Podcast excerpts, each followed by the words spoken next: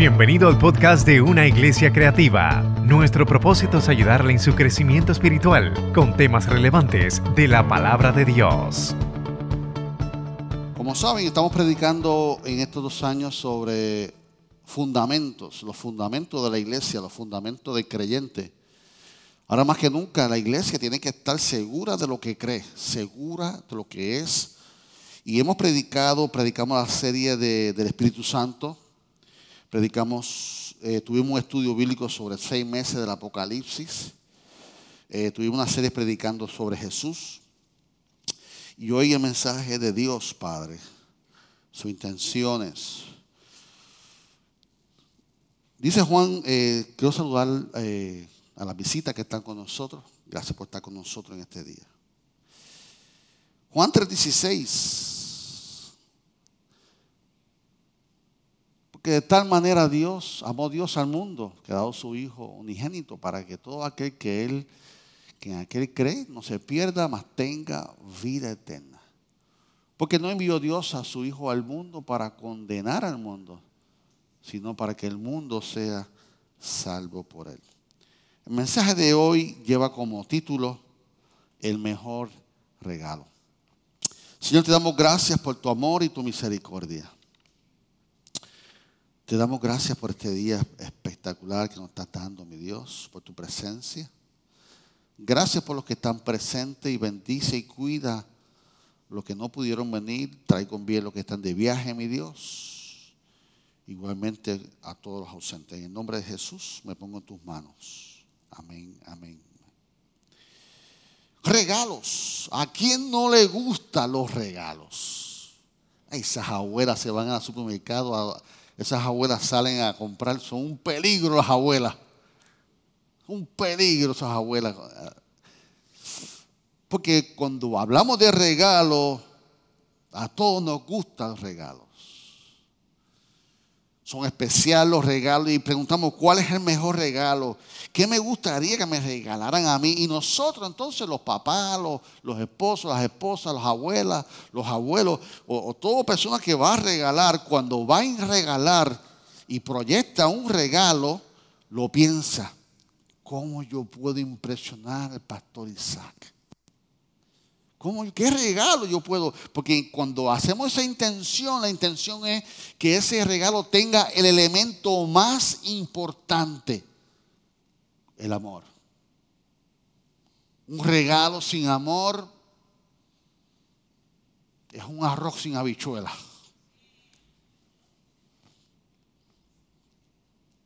Pues mi esposa le pone el ingrediente más rico a la comida, que es el amor. Gracias, mi amor, por cuidarme. Y para eso planificamos y vamos de compra y hacemos los arreglos y hacemos el presupuesto y cuánto vamos a gastar en este regalo y hacemos los ahorros necesarios, lo que sea necesario para agradar y sorprender a esa persona. Que a usted, a muchos de ustedes les gusta ver la cara a la gente cuando le da un regalo. No, no, ábrelo, ábrelo, ábrelo, ábrelo, ábrelo. Y lo abro en cara. Ábrelo, ábrelo, ábrelo. ¿Todo por qué? Por ver la expresión. Y si usted de eso que le gusta la expresión y no estuvo presente, va a preguntar, mire qué cara puso cuando le diste regalo. Usted no supo, no está, pero quiere saber. Eso no es presentamiento, eso es curiosidad. ¿Qué dijo? ¿Qué hizo? Porque cuando hablamos del lenguaje del amor, uno de los lenguajes del amor es regalo. Que no es el de su pastor. El lenguaje mío primordial no es el regalo. Me gustan los regalos. Pero pasan tres días de regalo que me dieron y, ahora me dice, mire el regalo que te dieron. ¿Qué regalo? Ah, el domingo. Ah, creo que está en el baúl. Muchachos, eso se abre rápido. Y me gustan los regalos, pero no es mi lenguaje primario. Así que, pero todos nosotros entendemos que el, regalar es un, es un lenguaje del amor.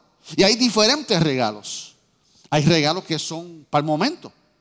Esto yo lo uso a la hora. Hay regalos para temporada. Hay regalos que son para el futuro, cuando vayas para la universidad. Pero hay regalos que son para siempre. ¿Cuáles son esos? Los eternos, que son para siempre. Y entonces, ¿por qué? ¿De dónde viene esto de regalar de Navidad? ¿Por qué regalamos en Navidad? El principio de regalar en Navidad es un acto conmemorativo con lo que Dios hizo con nosotros. El regalo más grande nos lo dio Dios Padre a nosotros. Y por eso de ahí se comenzó a regalar y dar el regalo que Dios nos dio a Jesucristo en ese acto intencional. Un regalo extraordinario que nos dio a Jesús como su Hijo y Salvador. Merry Christmas. Pero ahora están cambiando ese aspecto por Happy Holidays. Porque me ofendo. ¿Y qué hacemos, pastor, con el gordito sabroso rojo con barba? No lo encuentro en la Biblia, no lo voy a encontrar en la Biblia. Pues un aspecto donde el comercio aprovechó y entendió que hay que empujar la economía y ahí surgió. Y esa fantasía muchos la vivimos gloriosamente hasta que lo escuchamos por el techo, escuchamos la carcajada, depende de la creatividad de nuestros padres y tíos. Otros no lo creen. Pero eso se respeta. Y usted lo hace. Pero esa fantasía, muchos de nosotros la vivimos, muchos la hicimos vivir a nuestros hijos con regalos. Pero la realidad es que los regalos terrenales tienen un tiempo. Los regalos terrenales se descomponen, los regalos terrenales se descargan, los, los, regalos terrenales se rompen, pero el regalo que Dios tiene para nosotros nunca se ha descargado, nunca se ha roto, nunca se ha quedado, siempre está presente, porque es eterno. Y tú y yo sabemos que Jesús no nació un 25 de diciembre. No, que Jesús, sí, está bien, papá, está bien. Pero nació. Nació con un propósito. Así como yo entiendo que no nació un 25, lo más importante es que Jesús nació y fue regalo que Dios me dio para mí. Y ese regalo tiene un momento, fue para un momento. Y cuando tú lo tomas hoy, ese regalo, hoy se convierte en salvación. Ese regalo es tan importante que Dios nos lo dio para un momento que se llama el tiempo de vida en la tierra. Y esa temporada de vida terrenal se llama una vida cristiana, lo que estamos haciendo hoy. Pero ese regalo fue, tiene el valor de tener un valor de un día, de una vida terrenal, pero también tiene un regalo para siempre. Y eso se llama vida eterna. Ese es el regalo poderoso que Dios nos dio que, hoy pues, está disponible para ti, para que se convierta en salvación. Hoy está disponible para ti, para que comiences una vida cristiana, pero hoy también está disponible para ti, para que tengas una vida eterna segura delante de Dios. ¿Cuántos dicen amén? Y Dios planificó eso perfectamente, una estrategia única. ¿Por qué? Porque nos ama. Y Dios Padre, hoy estamos hablando de Dios Padre, hoy Dios Padre tiene que estar, tiene que estar bien claro, bien claro en tu vida, que Dios te ama, que tú no eres un error. Tú tienes bien claro que Dios no te va a abandonar, que nunca te va a abandonar, que nuestro Padre Celestial desea estar con sus hijos. Nuestro Padre Celestial desea disfrutarte. Cuando uno disfruta a los hijos, cuando uno disfruta los nietos, uno los disfruta en las buenas y en las malas.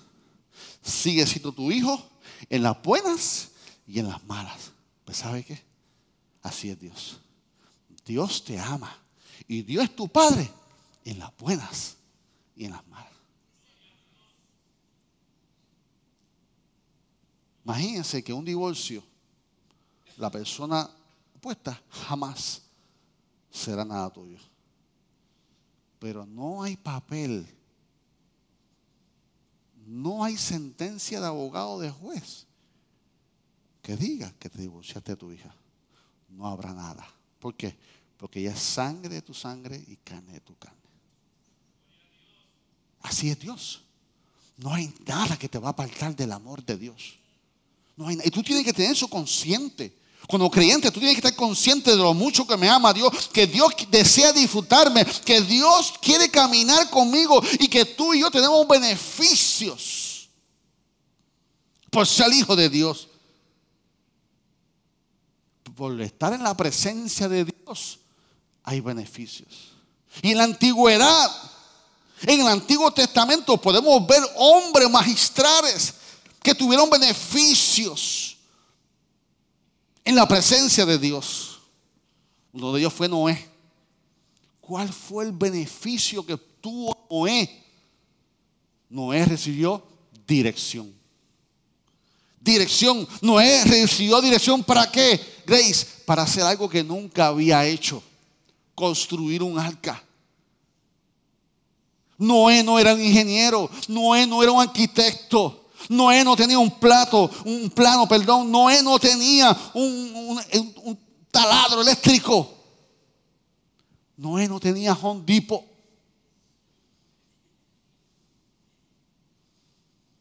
Noé lo que recibía era dirección de Dios. Beneficios por estar con Dios. Beneficios por ser hijo de Dios. Tú recibes dirección en tu vida, en cosas que tú nunca has realizado. Es que yo nunca he hecho eso. Papá te va a dar dirección. Papá te va a enseñar. ¿Tú te imaginas Noé? Y como Noé, esto va así de grande, así de ancho, así. ¿Cómo? Imagínense los que trabajan, los que son trabajadores. Picar esos árboles para esas columnas. ¿Quién las va a traer? ¿Quién las va a levantar? Esa dirección que el beneficio que que Noé recibió, lo recibió por 120 años. Beneficio, dirección, Moisés, que recibió, ¿cuál fue el beneficio de la vida de Moisés? Mire, mire, cómo comienza el llamado a Moisés. Vete, habla con el faraón. Yo, Moisés no tenía valor ni autoridad. Y Dios lo escogió por algo que nunca había hecho. Moisés, Dios lo escogió por algo que nunca había realizado. Y al saque ya Moisés le saca las credenciales. Yo no sé hablar, yo no sé hacer esto. Así es que me gusta a mí. Así es que te va a usar Dios. Dios te va a llevar a lugares que tú nunca habías hecho. Dios, ¿por qué? Porque es depender de papá. Cuando tú dependes de papá, tú vas a recibir la dirección de papá. Cuando tú dependes de papá, tú vas a recibir la autoridad y el valor que requiere lo que vas a emprender en tu vida. Por eso tú no lo has hecho.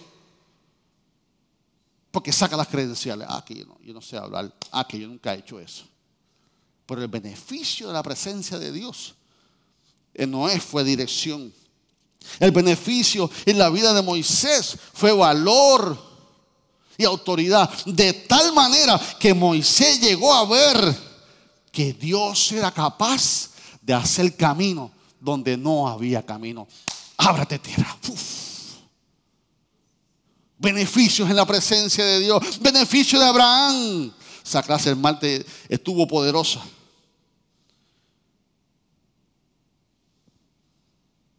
Jehová estuvo con Abraham. Por el secreto es que Abraham estuvo con Jehová. Damos un hijo, se lo da. Le enseña las estrellas. Tu descendencia va a ser así. Ahora Jehová le dice, dámelo para atrás. ¿Qué qué? Abraham, el beneficio de, Abraham fue que desarrolló la, desarrolló la fe por caminar con Moisés, con Jehová.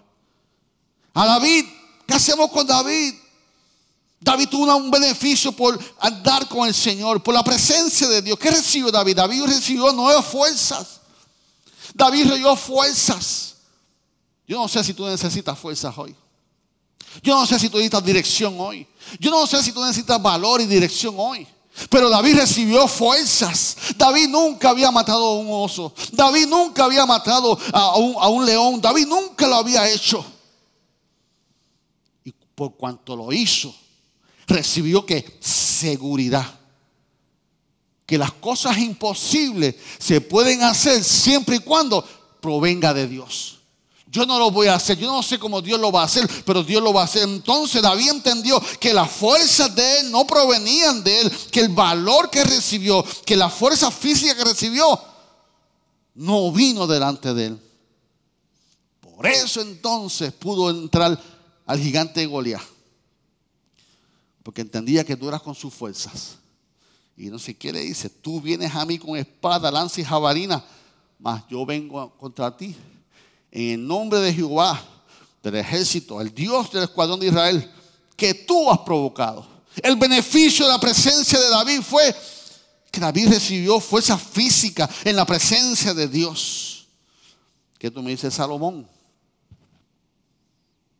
Salomón pudo haber pedido todas las cosas y pidió sabiduría. ¿Sabiduría para qué? Para realizar algo que nunca había realizado. Un reinado después del majestuoso reinado de su papá. De esa sombra grande que lo iban a, comparar. Mm, tu papá, uh, tú tienes que mejorar a tu papá. ¿Y qué hizo eh, Salomón? Le pidió sabiduría a Dios. ¿Sabe qué? Que Salomón tenía todas las cosas para fracasar. Salomón prácticamente se desarrolló y se crió en uno de los hogares más disfuncionales. Que no puedes tomarlo como excusa tú. No, que mi papá, no, que mi mamá, que yo vengo de este. No, no, no. Si, si Salomón viene de uno de los hogares más disfuncionales bíblicamente hablando, su hermanastro viola a su hermana. Su otro hermanastro mata a su propio hermanastro. Y ese fue el cuadro de Salomón. Pero la presencia de Dios lo llevó a ser uno de, los reyes, uno de los reyes más poderosos, lleno de sabiduría de la palabra de Dios, porque beneficio de Salomón fue que adquirió sabiduría al caminar con Dios. De tal manera que los reyes venían a ver tal sabiduría, a consultarte. De tal manera que construyó el templo más poderoso. De tal manera que era científico Salomón. Salomón era agrómono. Y tanta sabiduría se la dio Dios. ¿Para qué? Para realizar aspectos que nunca había hecho. Tuvo la capacidad de hacer negocios con otros países. Las maderas de allá, la plata de allá. ¿Por qué? Por la sabiduría. Y mi último ejemplo en el Antiguo Testamento, entonces fue el profeta Isaías. Que al principio estaba bajo el reinado Judá, estaba bajo el desarrollo de, de rey Acaz. El rey Acaz uno de los reyes más jóvenes. Israel estaba perturbado en la idolatría. De tal manera que se dice que el rey Acaz sacrificó su propio hijo a los, ídolos. Y ese era el hombre que estaba dirigiendo Judá. Y ese era el grito que tenía el pueblo de Israel al principio, en capítulo 1. Y ahí vemos entonces que Dios usa al profeta, al príncipe de profetas, para anunciar el Hijo de Dios Jesucristo como alternativa, el regalo perfecto para toda la humanidad por amor y comenzó a declarar a, Jesucristo, ¿sabe cuánto? 700 años antes. Y mira lo que dice Isaías 7, 13, 15 en viviente. Entonces Isaías le dijo, Escuchen bien ustedes de la familia real de David. ¿Acaso no le basta con agotar la paciencia humana? ¿También tiene que agotar la paciencia de mi Dios? Muy bien, el Señor mismo le dará la señal. Y miren, la Virgen concebirá un niño, dará a luz un hijo, lo llamará Emanuel, que esto significa Dios con nosotros.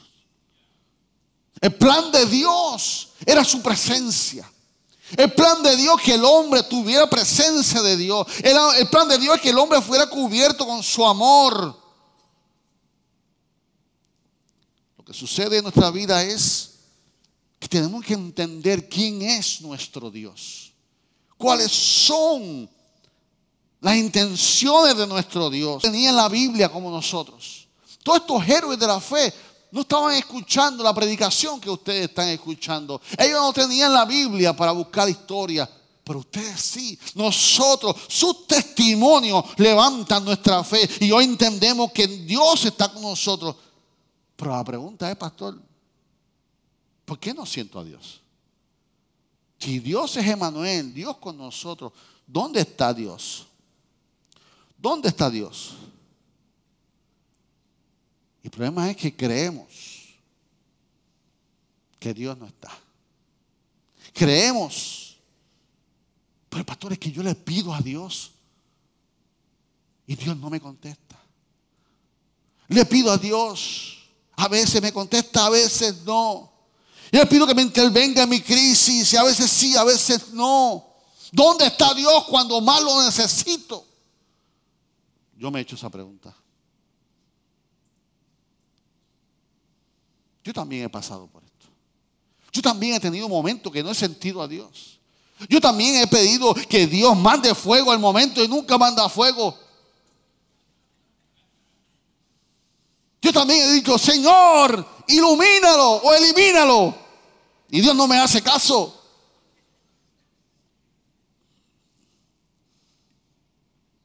Usted también lo ha pensado, ¿verdad?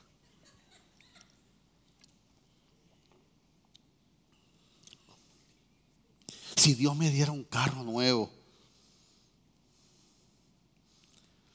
si Dios me diera una casa nueva, si Dios me diera un novio, una novia, si Dios me diera un esposo, una esposa, Hacho, si me diera un mejor trabajo, pastor, pastor, chacho, hacho, hacho, ahí sí que diezmo.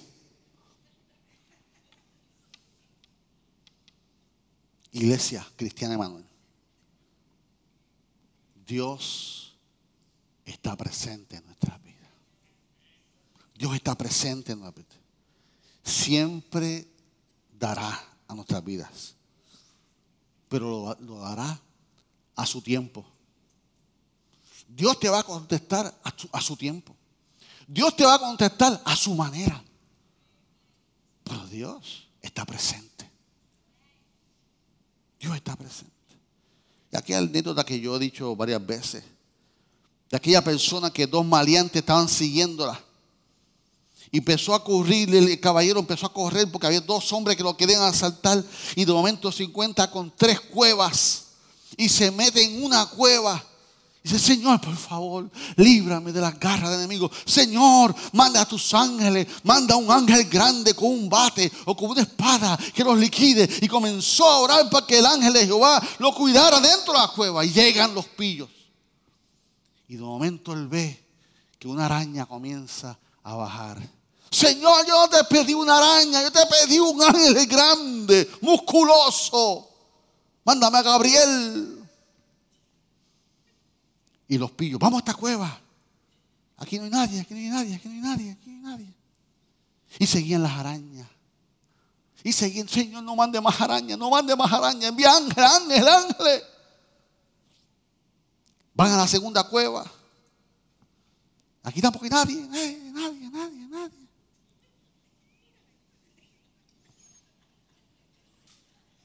También se creativa, ¿no?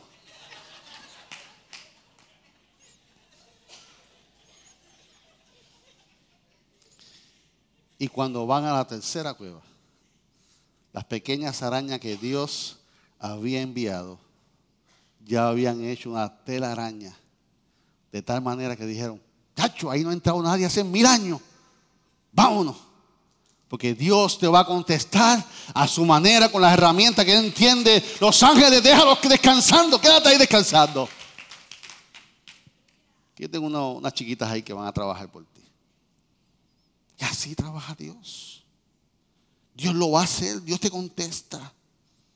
¿Tú sabes por qué? Porque Dios no es un Dios terrenal, Dios no es un papá terrenal. Dios no es un papá boricua, Dios no es un papá colombiano. No, yo le voy a dar a mi hijo todo lo que no me dieron a mí. Por eso a esta generación le es difícil pagar el precio.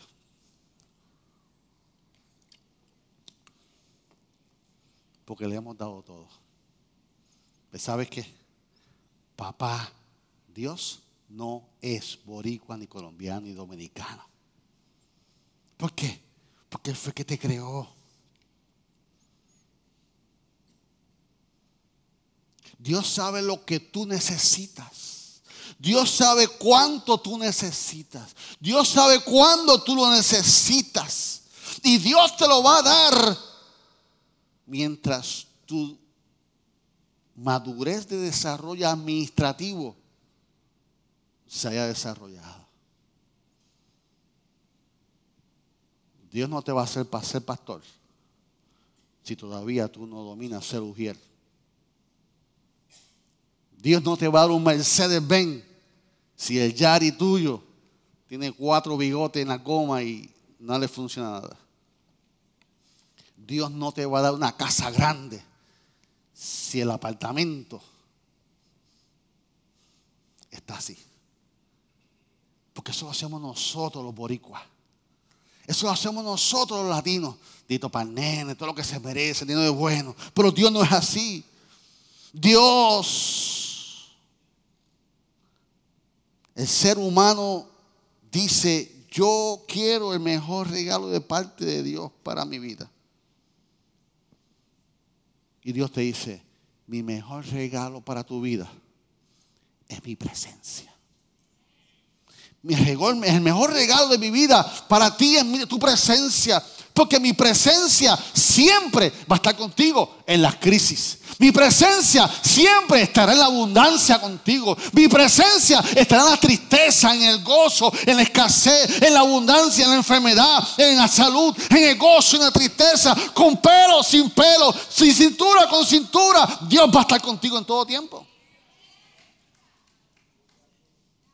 No se agota de Dios. Y Dios es un Dios presente, Dios es un Dios de amor, Dios es un Padre perfecto que sabe tu potencial, sabe que depositó en ti algo poderoso, sabe tu pasado, tu presente y tu futuro. Y por esta razón te va a acompañar en todo el tiempo. Él necesita mi acompañamiento, Él necesita mi dirección, Él necesita mis herramientas, Él necesita mi sabiduría, Él necesita mi valor, Él necesita mi autoridad. Y cuando tenemos la presencia de Dios, tenemos todo eso, como en el pasado lo tuvieron, para realizar cosas que nunca hemos realizado. Porque Dios sabe de lo que tú eres capaz. Dios sabe tu fortaleza, Dios sabe tus debilidades, Dios sabe lo que tú necesitas. Y así mismo se reveló en el Antiguo Testamento. Y se acabó el Antiguo Testamento. Llegó Malaquías y hubo un periodo de, de, 400 años de silencio. El silencio de Dios. Entre Malaquías y Mateo. Dios se ocultó. Dios no habló. Eso dice la Biblia. Y comienza el Nuevo Testamento. ¿Y cómo comienza el Nuevo Testamento? En Mateo capítulo 1. Comienza a hablar de la genealogía de Dios, de la genealogía de Jesús, y comienza a narrar toda esa analogía hasta que llega a Mateo 1, 22, 24. Dice, todo esto aconteció para que se cumpliese lo dicho por el Señor por medio del profeta Isaías. Cuando dijo, he aquí una virgen concebirá y dará un luz, un hijo. Y le llamará su nombre Emanuel, que traducido es Dios con nosotros. Y despertando José del sueño hizo como el ángel del Señor le había mandado y recibió su mujer, porque la había rechazado. No entendía.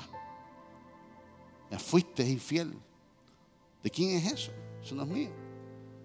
Y tuvo que venir el ángel a explicarle a José que lo que había ahí era de parte del Espíritu Santo. ¿Por qué? Porque el plan de Dios, de Dios con nosotros, de su presencia, entendiendo que el mejor regalo para ti, para mí, era su presencia, de la antigüedad fue presente, pero ahora viene el Nuevo Testamento, Él va a estar presente. ¿Cómo? Mandando a Jesús. ¿Por qué? Porque su presencia es el mejor, regalo. El plan de Dios para nosotros es tu presencia. Por eso, para que tú seas un creyente maduro, para tú ser un creyente firme, tú tienes que conocer a nuestro Dios. Tú te debes conocer al Espíritu Santo, tienes que conocer qué hizo Jesús, tienes que conocer a Dios Padre, nuestra Trinidad. Porque siempre vamos a tener un momento de nuestra vida que vamos a estar entre Malaquías y Mateo sin presencia de Dios. Siempre vamos a tener preguntas. Siempre vamos a tener un momento que nos vamos a sentir vacíos, sin dirección. Siempre vamos a tener un momento sin pasión. Y ahí es, el peligro. Por cuanto no entiendes el fundamento de quién es Dios, vas a intentar llenar ese vacío, buscar respuesta donde no debe buscar respuesta. Y comenzamos las cosas materiales. Y comenzamos a, hacer cosas que, no están en el orden de Dios. ¿Por qué? Porque el vacío tuyo fue un momento dado que no entendiste que aunque no sientas a Dios, Dios está presente. Que en el proceso que tú estás, Dios está obrando a su manera, no a la tuya.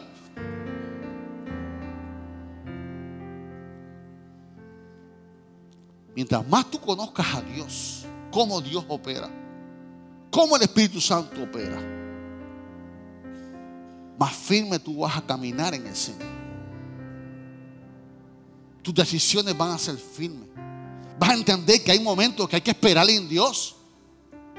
Vas a entender que hay momentos que tú como papá y como tú como mamá tienen que hacer cosas. Pero hay tiempo que tienes que retrocederte y estar quieto y conocer que Él es Dios. Hay momentos que tienes que descansar en el Señor. Hay momentos que tienes que entender que la intención de Dios es, déjame eso a mí. Yo no soy un Dios justo. La mejor justicia no es la mía. Suelta el puño, suelta la vara, suelta el cuchillo. Baja las manos. Si yo soy tu Dios, descansa en mí. Y mientras más tú entiendas a Dios, más paz tú vas a tener.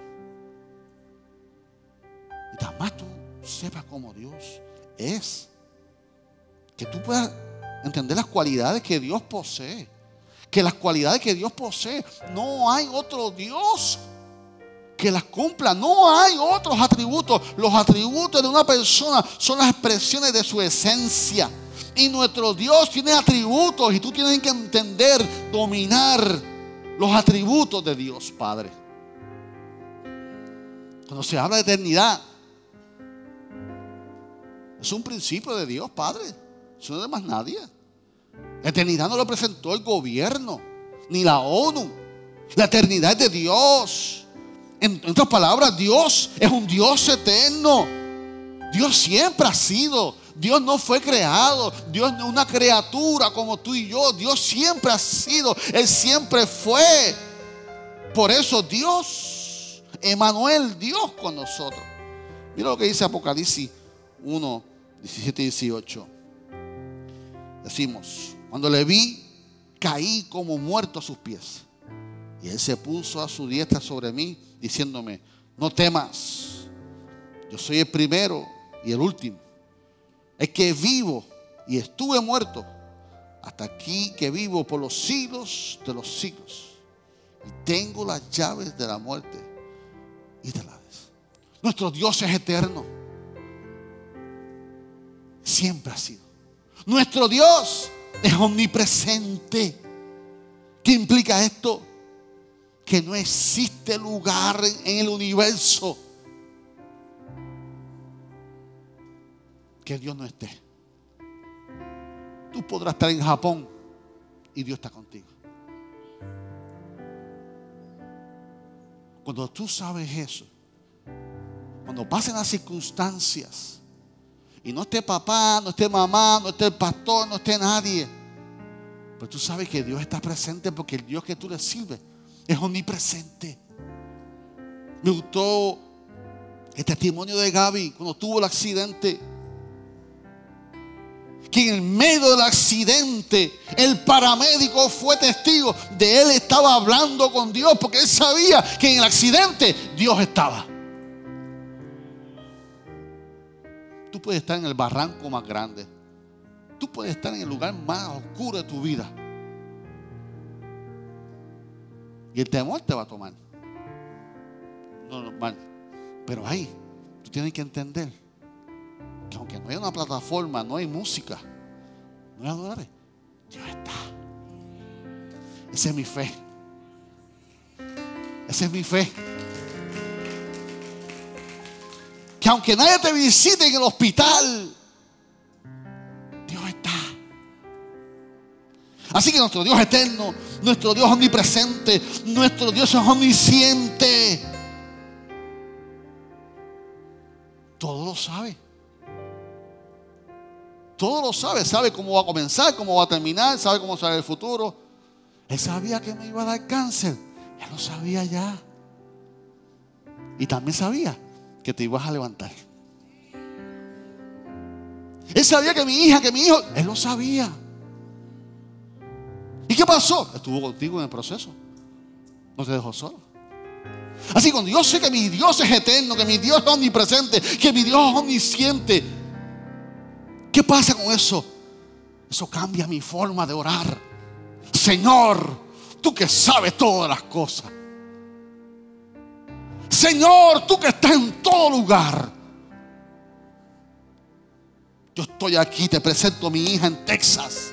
Que tú estás allá. Que tú estás aquí. Oh, usted ora con una autoridad, con una fuerza, sabiendo que tu fe no está parada, que quién es mi Dios, dónde está mi Dios, cómo es mi Dios.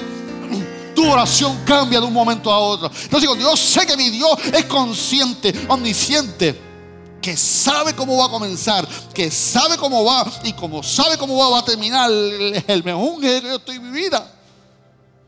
Señor, yo no sé por dónde va esto, pero tú sabes para dónde va esto. Tú sabes cómo va a terminar esto. Yo te pido que tú pongas tu mano. ¿Por qué? Porque aquí va el otro. Vas a poner tu mano porque tú eres omnipotente cuando tú oras, Dios mío, cuando tú, tú comienzas a orar con el conocimiento, los atributos del Dios que tú le sirves. Que entonces yo no sé cómo va a terminar esto, porque como tú eres omnipotente, que tu fuerza, que tu poder no tiene límite, yo te pido que metas tu mano poderosa, que lo que es imposible para el hombre es posible para ti. Tu oración, tu fe, tu caminar en el Señor cambia porque yo sé quién es mi Dios. Porque su mejor regalo es su presencia. Así que no hay nada imposible para Dios. Lo único que Dios no hace, lo único que Dios no hace es mentir. Lo único que Dios no hace es pecar. Lo único que Dios no puede hacer es ser tentado. Estas tres cosas. Lo demás, para mi Dios, no hay nada imposible.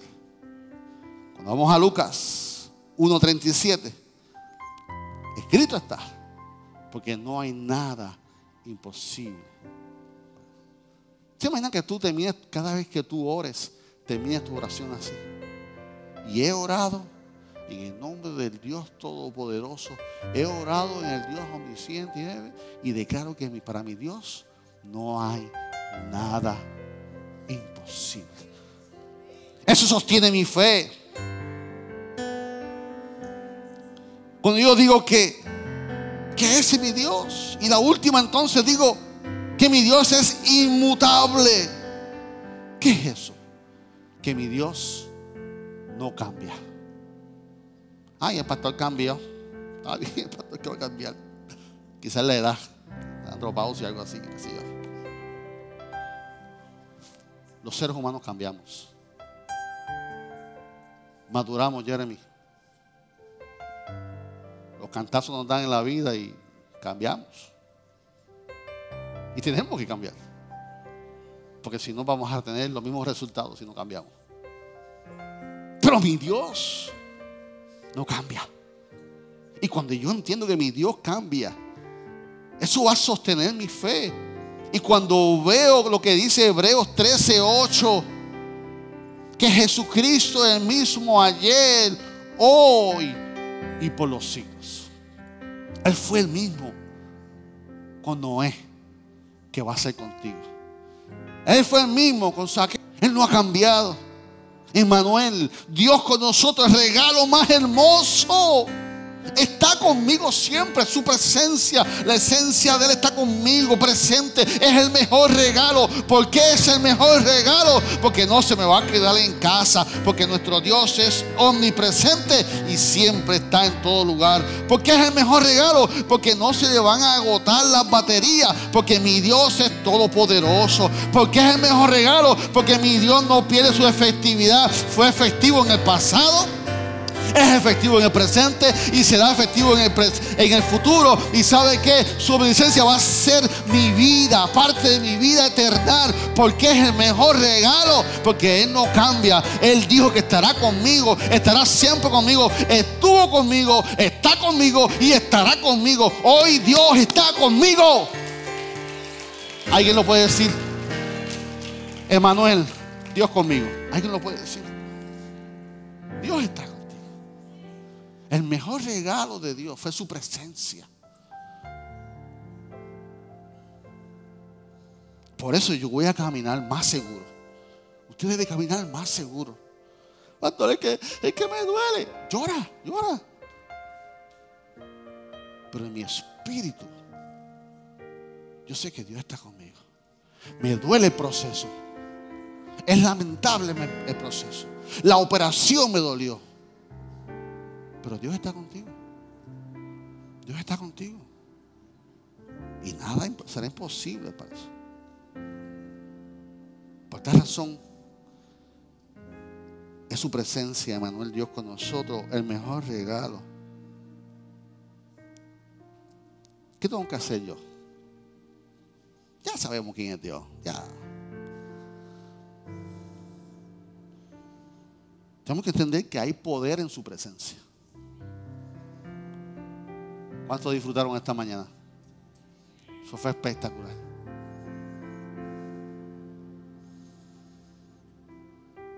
Tenemos que conocer al Padre Celestial. Tú tienes que conocer a Dios. Pero su presencia no actúa sola. Tiene poder para actuar solo. Pero como Él no es un Dios latino, boricua, pues no actúa así. Entonces, Dios interviene en las situaciones. Por eso tienes que leer la Biblia. Tienes que escudriñar la palabra, estudiarla y ver cómo Dios me habla. Porque eso fue, su presencia. La que hizo llover en el diluvio. Pero ¿qué tuvo que hacer Noé? Trabajar. No hubo diluvio si Noé no trabaja. Ya escuchamos la parte de Dios. Agárrese ahora. Vamos a escuchar la nuestra. La presencia de Dios hizo llover para el diluvio.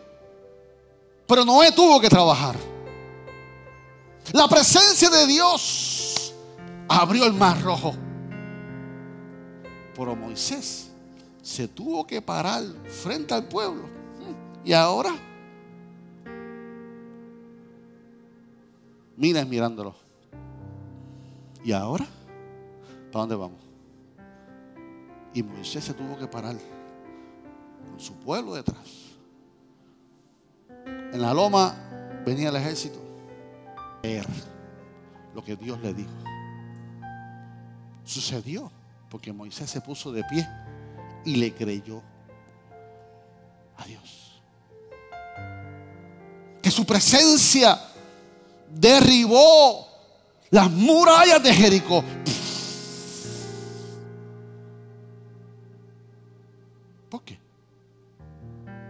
pueblo de Israel siguió instrucciones. Chacho, eso está grande. Pero para mi Dios no hay imposible. Pero hay unas instrucciones. ¿Cuáles son? Una vueltita cada día.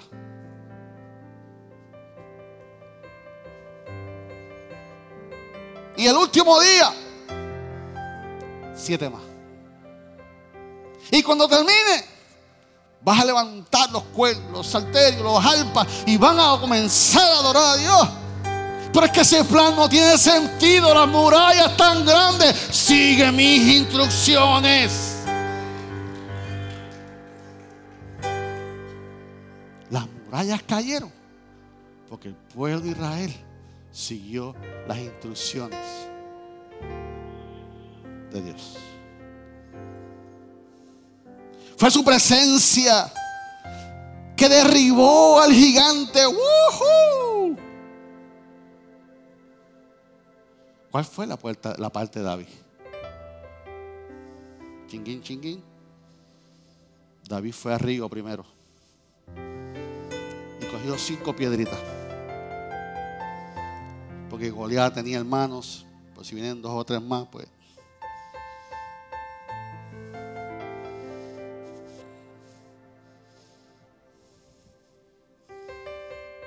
David tuvo que ir al río y prepararse para lo que la presencia de Dios iba a hacer.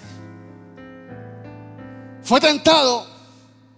No, ponte esto, con estas vestiduras el rey, con estas vestiduras es que tú vas a tumbar al gigante. Y él en obediencia las probó. ¿Qué nos enseña eso?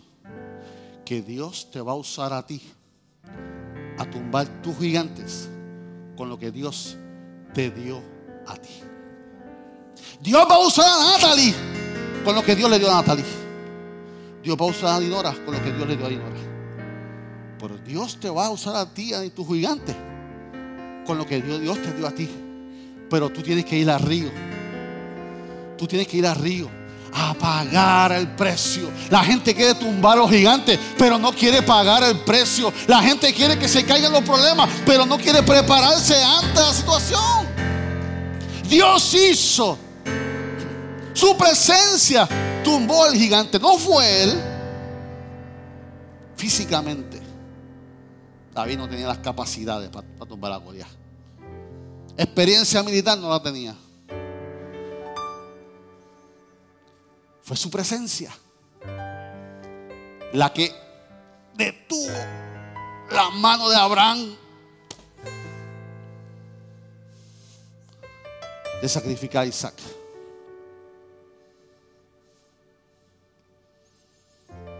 ¿Qué hizo Abraham para eso? Camino con Dios. Fue su presencia y última. Que fue la presencia de Dios que mandó y ordenó al gran pez. Por aquí, por aquí, por aquí, por aquí, por aquí. Y soltar a, Jonás. Jonás en el vientre Jonás en desobediencia. Fue la presencia de Dios en el proceso que en el vientre del gran pez, ¿qué hizo Jonás? Con la mano atrás, me rindo y le dijo que sí a Dios.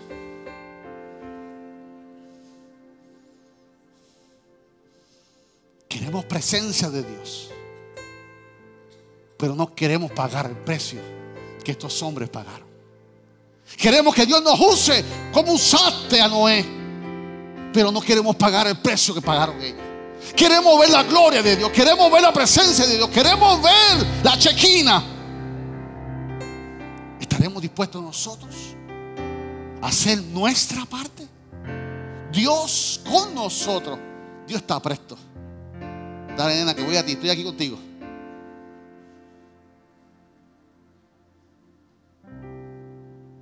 Jesús nació, vivió, murió, resucitó. Ah, se nos fue, se nos fue el regalo. No, yo me voy ahora, pero viene el consolador, que va a estar con ustedes y en ustedes. ¿Por qué? Porque toda su intención con nosotros es que no nos sintamos solos. Toda su intención es que tú sepas que Emanuel, Dios con nosotros. Que Dios Padre veló en la antigüedad. Que Dios Hijo veló en su tiempo. Pero que Dios Espíritu Santo ahora que está en nosotros, nos acompaña en todo tiempo. No es, no es, un aspecto de una vara mágica, no es un aspecto de Aladino, es un aspecto de que en el aposento alto, ¿qué hicieron? Estuvieron unánimes juntos. Como estuvimos esta mañana aquí. En mutuo acuerdo. Y cuando nos pongamos en mutuo acuerdo como iglesia, que necesitamos un avivamiento, que necesitamos su presencia, que podamos entonces orar, podemos entonces volver a sus principios de accionar la mano de Dios con nuestra fe puesta en Él para que Él se manifiesta. Entonces nos dejamos de preguntar, ¿dónde está Dios? Que hoy terminemos concluyendo o, o cerrando esa frase de ¿dónde está Dios? Porque hoy Dios te pregunta a ti, ¿dónde tú estás? ¿Qué tal si cambiamos y dejamos de preguntarle a Dios dónde está? Y escuchamos a Dios, que Dios te pregunta hoy, ¿dónde tú estás? El jueves el martes pasado, tengo un micrófono por ahí. Eh, permíteme eso. Consígueme uno. Rapidito, por favor. El martes pasado estamos teniendo un tiempo poderoso en los estudios bíblicos de los martes por Zoom. Y este martes pasado estuvo excelente como siempre. Y en esta ocasión, pues, Natalie era la maestra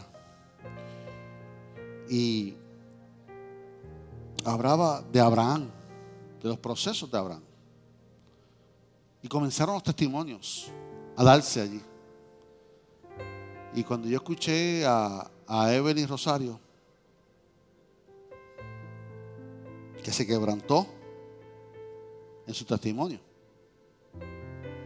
yo me quedé con ese testimonio en mi corazón, el mensaje, sentí de parte de Dios invitar a Evelyn a compartir.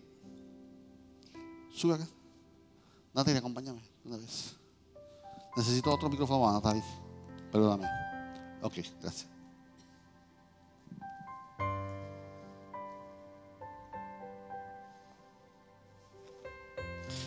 Y, Evelyn va a compartir. Estamos hablando. Dios les bendiga. Eh, me convertí en esta iglesia hace 16 años y hace un año que estuve un tiempo afuera, hace un año que llevo aquí trabajando remoto. Estuve en Estados Unidos, mi hermano fue diagnosticado con cáncer. y yo pues yo acompañé a mi hermano en su quimioterapia, en sus citas médicas y siempre trataba de hablarle del Señor. Yo no vengo de una familia conversa. Y, y siempre trataba de llevarle la, la, palabra, pero yo sentía que como que una vez hasta tuve que reprender un gato que se volvió ahí loco. Yo, Dios mío, pero hasta... Y se me hacía tan difícil. Y mi oración con el Señor fue, yo te he orado por la salvación de mi hermano por más de 10 años. Tú eres el Dios de salvación. Y esto como que no cuadra, no, no, no se da la, la, conversión. Y yo cogí la Biblia, yo la puse en mi cartera y, y le dije al Señor, pues entonces tú dirás, dime cuándo, porque tú eres el Dios de salvación. Y en una de esas visitas, yo estoy en la sala con mi hermano, estábamos solos y él estaba tocando su guitarra. Y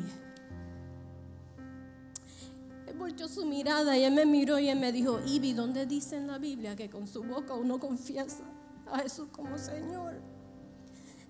Se me fue el habla, se me fue el alma. Yo no, ni la Biblia pude buscar el versículo, pero yo, yo sé quién es Dios. Yo conozco la salvación. Y yo le hablé y le dije, y ahí en la sala, nosotros solitos, mi hermano entregó su vida al Señor.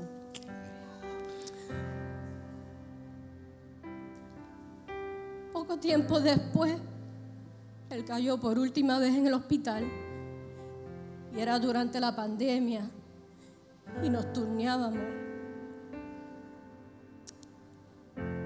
Dios siempre está presente, no importa por más oscuro que sea ese día, no importa, Dios siempre está presente.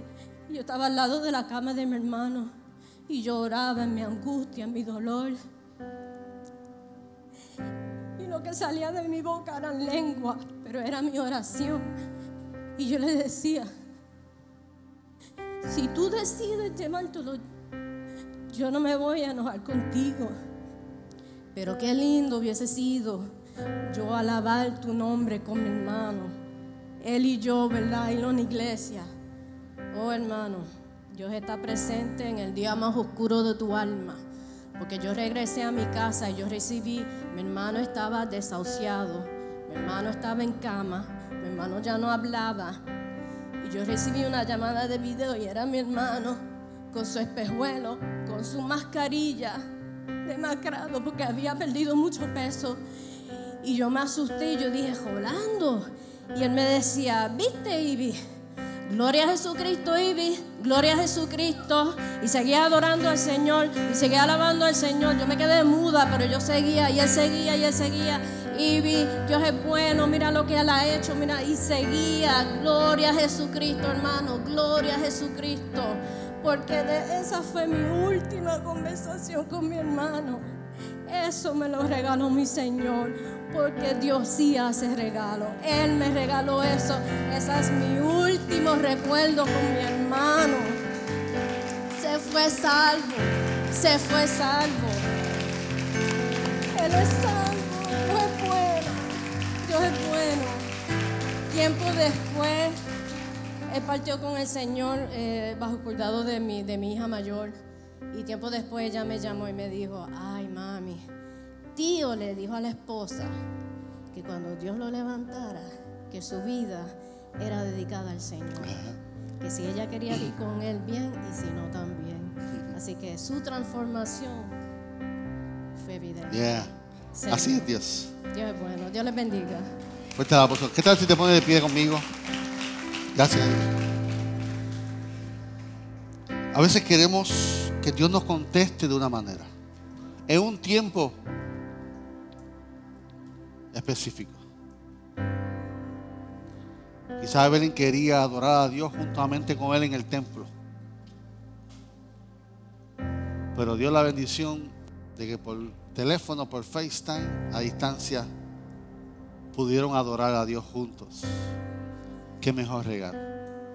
Detalles, detalles de papá. Gracias por el regalo, gracias por el televisor. Gracias por tu presencia. Y tienen su rostro. Señor, venimos delante de tu presencia. Gracias por tu palabra que ha tocado a tu corazón personalmente, mi Dios. Pero hoy, Señor, este mensaje era para hoy, mi Dios, porque tú lo sabes todo. Tú que lo sabes todo, sabías que este era el título del mensaje para el día de hoy y era para alguien, mi que necesitaba escuchar esta palabra. Padre, yo voy a abrir el altar en estos momentos. Natalie va a adorar a Dios con una alabanza que le solicite, mi Dios. Te vamos a adorar a ti, Señor. Pero tú que eres el Dios que lo sabes todo, vas a tocar los corazones que necesitan ser tocados. Empoderar los corazones y las vidas que necesitan recibir un toque de tu presencia en el día de hoy, Señor. Queremos el mejor regalo, tu presencia. La iglesia cristiana de Manuel anhela el mejor regalo, pero no es un servicio permanente, mi Dios. Permanente, mi Dios. Hemos comenzado nuestro domingo de intimidad, Señor, en tu presencia. Te hemos adorado, Señor. Hoy abrimos el altar para que Manuel, Dios con nosotros, reviva nuestra vida. Y paguemos el precio porque yo sabemos que tú estás con nosotros. Adoramos a Dios.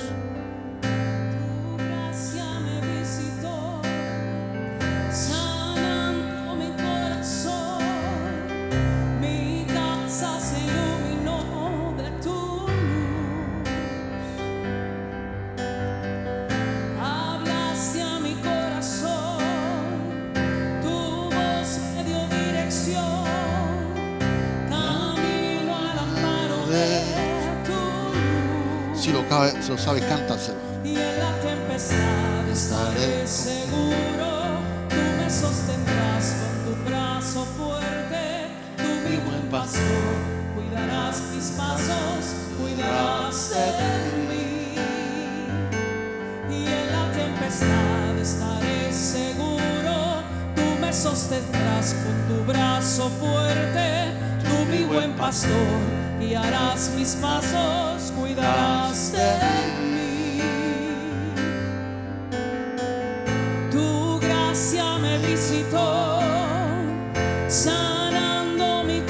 El altar está abierto para ti.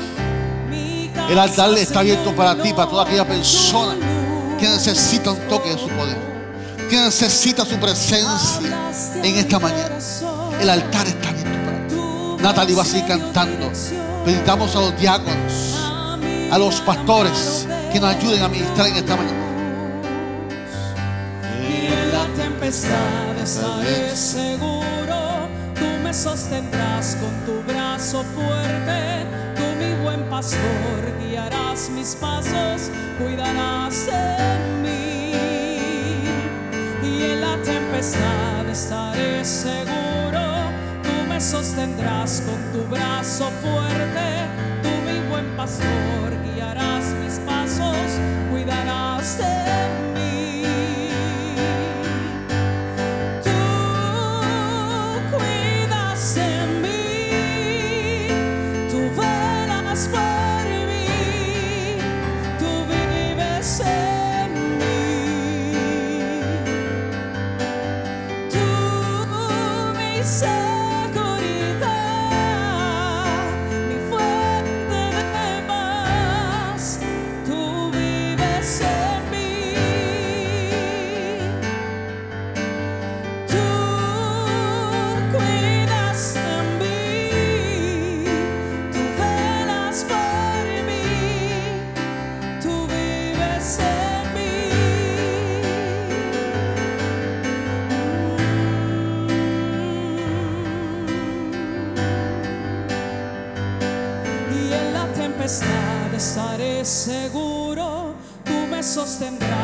Tu brazo fuerte, tú mi buen pastor, guiarás mis pasos, cuidarás de.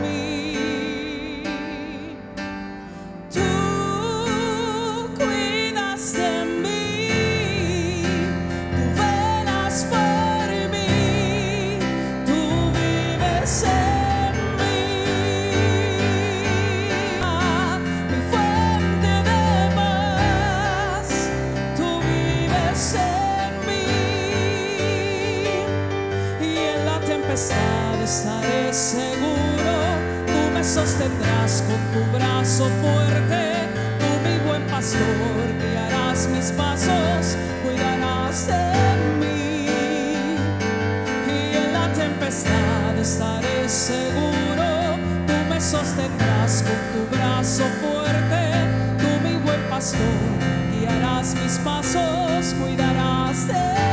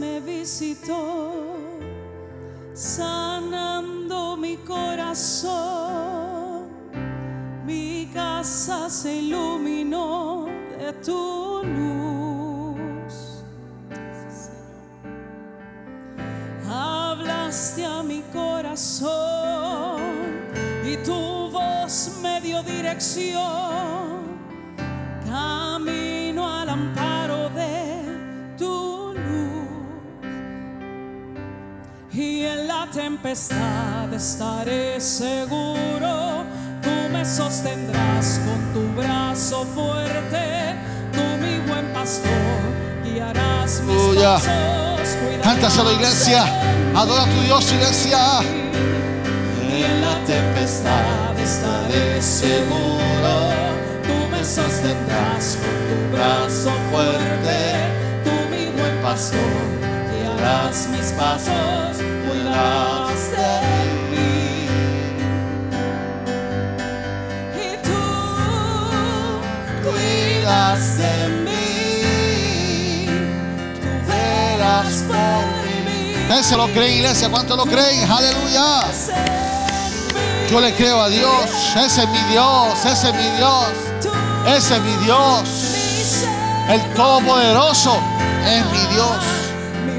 Aleluya.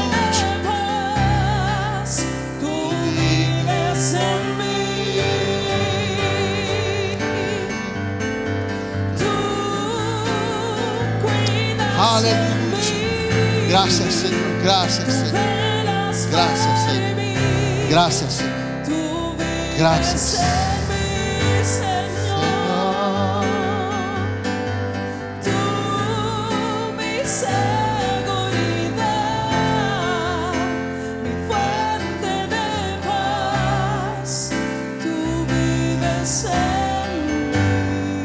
Señor, te damos gracias porque estás con nosotros.